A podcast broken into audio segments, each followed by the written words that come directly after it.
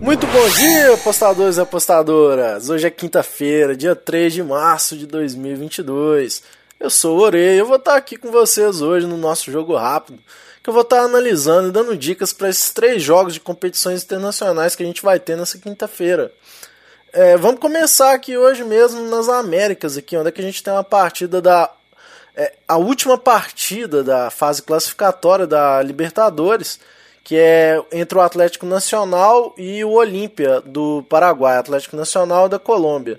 Essa fase aí que teve os brasileiros passando, o Fluminense passou pelo Milionários da Colômbia, venceu os dois jogos, 2 a 1 e 2 a 0 em casa.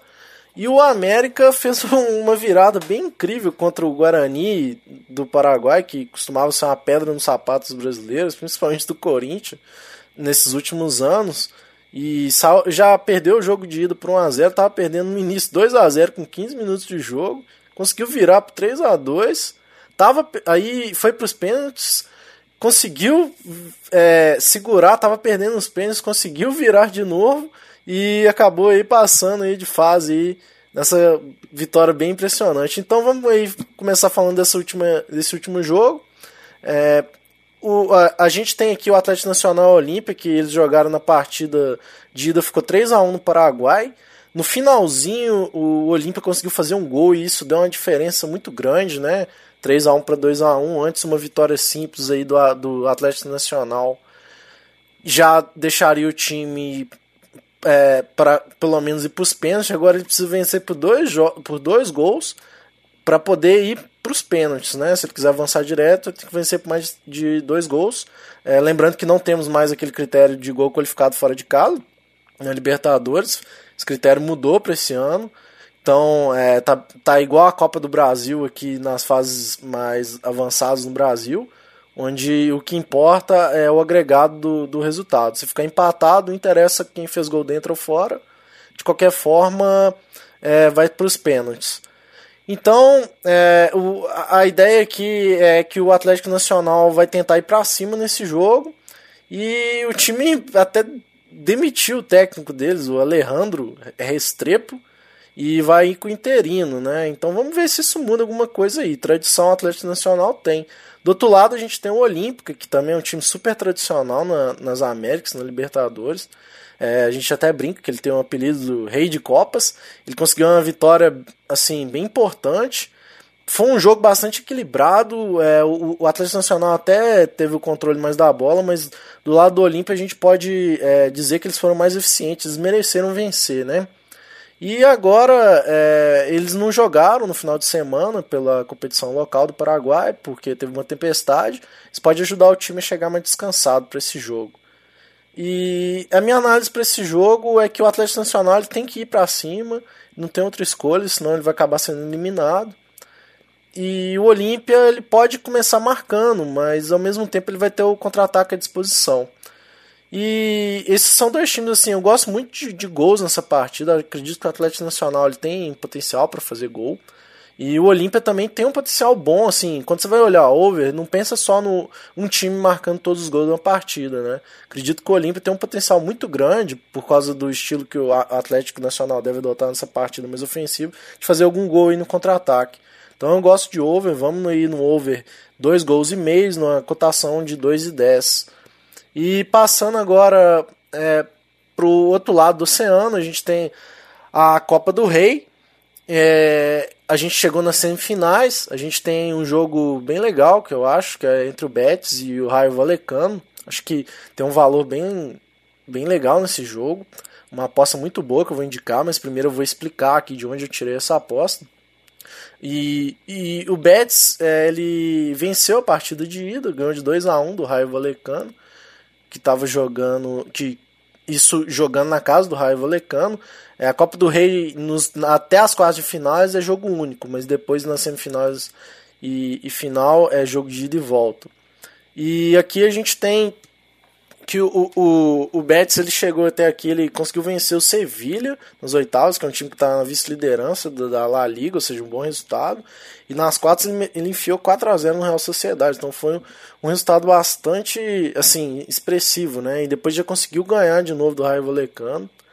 muito mais do que isso, assim, o time também passou pelo Zenit e agora está nas oitavas da, da Liga Europa. E também o time está em terceiro na, na La Liga, vem fazendo uma campanha muito boa. Acabou perdendo para o Sevilha aí no, no último final de semana. É, num jogo duro, né? Por 2 a 1 um, o Sevilha é o vice-líder, mas faz parte. Por outro lado, o Raio Vallecano está na fase terrível. O time que começou surpreendendo todo mundo, ninguém dava muito, achou que ia lutar contra o rebaixamento. Só que o time começou fazendo jogo duro com o Real Madrid, venceu o Barcelona, venceu o Atlético Bilbao fora, contratou o Facon Garcia. Parecia que o time vinha com tudo, assim, para pelo menos assim, ser uma zebra na temporada. Só que a realidade chegou e a gente viu que, assim, o, o time não Vamos ver se agora ele consegue se virar, né? Acabou a fase boa e agora o time vai ter que voltar a trabalhar para conseguir resultado de novo. Para falar a verdade, o time deu bastante sorte para chegar até aqui. Ele teve uma chave muito acessível, pegou Girona nas oitavas de final, que é um time da segunda divisão espanhola, venceu por 2 a 1 dificuldade. Depois pegou o Mallorca, que também é um time que subiu para a primeira divisão para La Liga agora nessa temporada e ganhou por, por 1 a 0, um jogo muito duro também.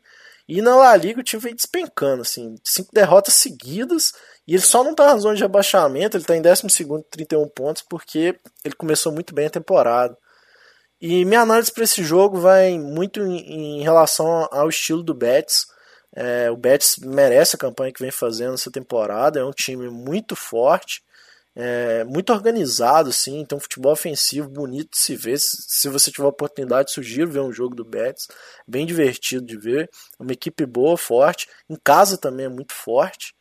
E uma coisa também que a gente tem que aprender, assim, é, essa é a minha análise, né, um, um ponto de vista que eu gosto de ter, que nem sempre o time que já tem um resultado ele vai sentar naquele resultado. Tudo depende. Vamos dar um exemplo recente do próprio Fluminense que já tinha um resultado contra o Milionários, mas como ele era o time superior e estava jogando em casa com a torcida, ele foi e ganhou o jogo de novo por 2 a 0 mas não precisava, o empate bastava.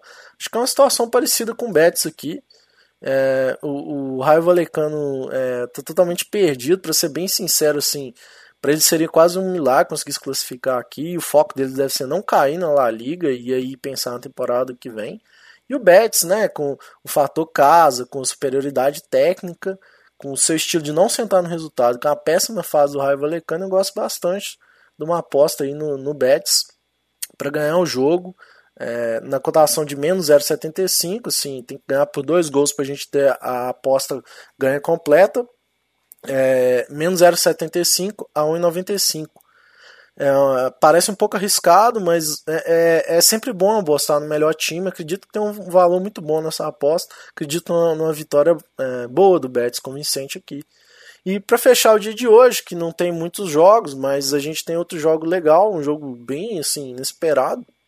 Nas oitavas da FA Cup, que é a, a Copa da Liga Inglesa, a gente tem é, o Everton, né, que é famoso aqui agora por, por ter o, o, o, Pombo lá, que a gente brinca, né? Que é o jogador, o atacante Richarlison. E, e o Everton vem fazer uma temporada muito boa. É, esse jogo vale pelos oitavos de final. E ele vai encarar o Boreham Wood, que é um confronto bem inesperado. Vou falar um pouquinho mais do Boreham Wood, mas falando primeiro do Everton, o momento não é muito bom, o time não está bem. É, ele quase entrou na zona de rebaixamento e, está só com 22 pontos. Só que assim, fez uma partida boa contra o City, né, o poderoso City, perdeu por 1 a 0 e teve muita polêmica no jogo.